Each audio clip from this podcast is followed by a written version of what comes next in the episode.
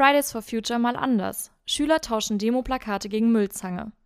Alles neu, mehr Platz für Studierende und Umbau des Einkaufszentrums Loop 5. Und bessere Versorgung. Hessen prüft Fonds für anonyme Krankenbehandlung.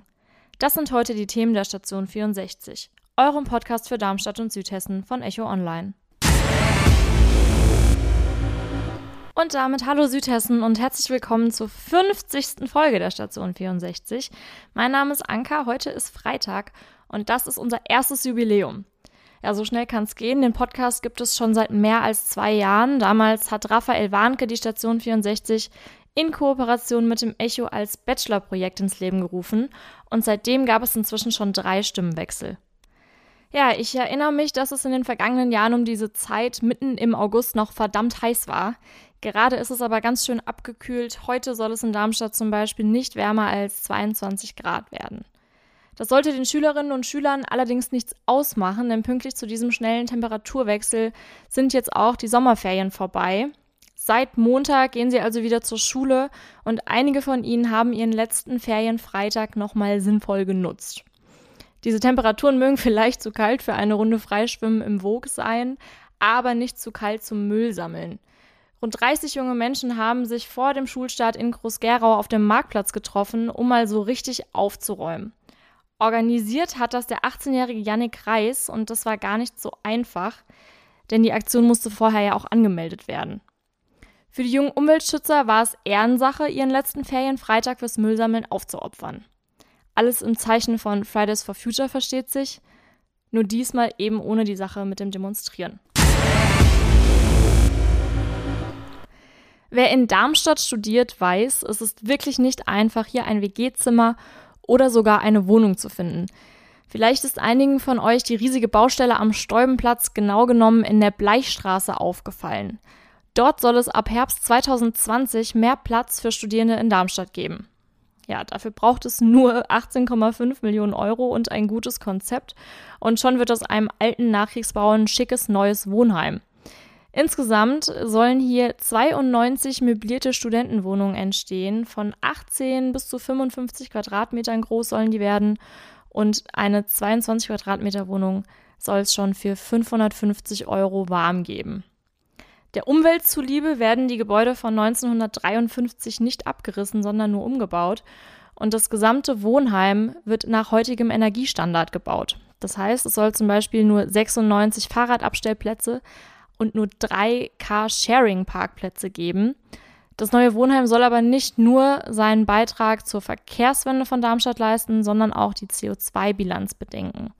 Und dafür wird zusätzlich zum Innenhof das Dach und auch Teile der Außenfassade begrünt und geheizt wird mit Holzpellets. Das sollte auch Greta Thunberg gefallen. Und wir bleiben bei den Baustellen. Nach Echo-Informationen soll es künftig im Loop 5 an der A5 nicht mehr nur Einkaufsmöglichkeiten geben, sondern auch Erlebnisstationen wie etwa einen Freefall Tower. Das hört sich jetzt erstmal an, als würde man das Einkaufszentrum gegen einen Freizeitpark eintauschen.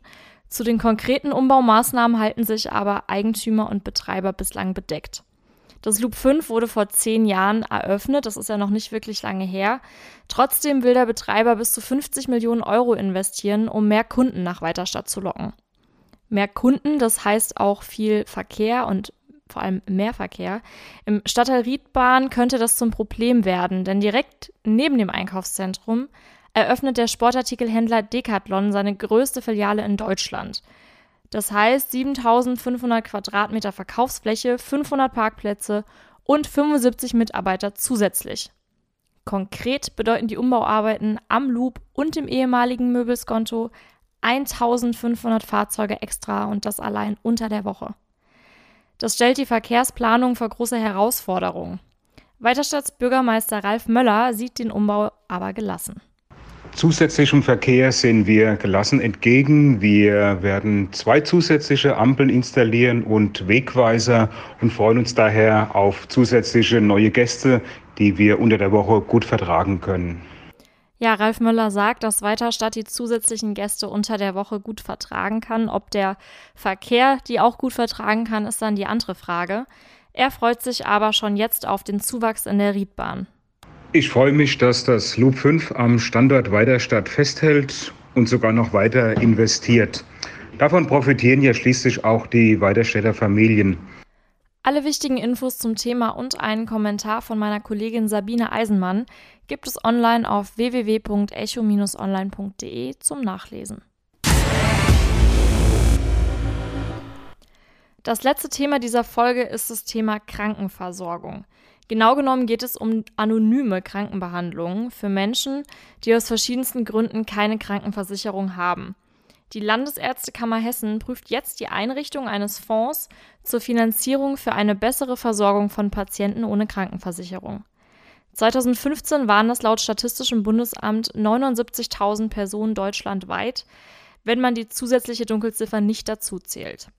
Das betrifft beispielsweise Menschen ohne Papiere, Obdachlose oder andere nicht krankenversicherte Bürger. Und mit diesem Fonds soll für genau diese Menschen eine medizinische Regelversorgung sichergestellt werden. In Offenbach hat zum Beispiel im April schon ein neues Angebot für Menschen ohne Krankenversicherung eröffnet. Der Malteser Hilfsdienst behandelt mittwochs ab 17 Uhr anonym und kostenlos im Kettler Krankenhaus. Und auch das Frankfurter Gesundheitsamt bietet humanitäre Sprechstunden an. Auf seiner Internetseite listet das Bündnis Gesundheit für alle weitere Anlaufstellen auf. Und das war's auch schon wieder für diese Woche von der Station 64. Wie immer gilt, wenn ihr Anregungen, konstruktive Kritik oder Themenwünsche habt, dann schreibt uns gerne eine Mail an eol-kontakt.vrm.de. Bis bald und tschüss.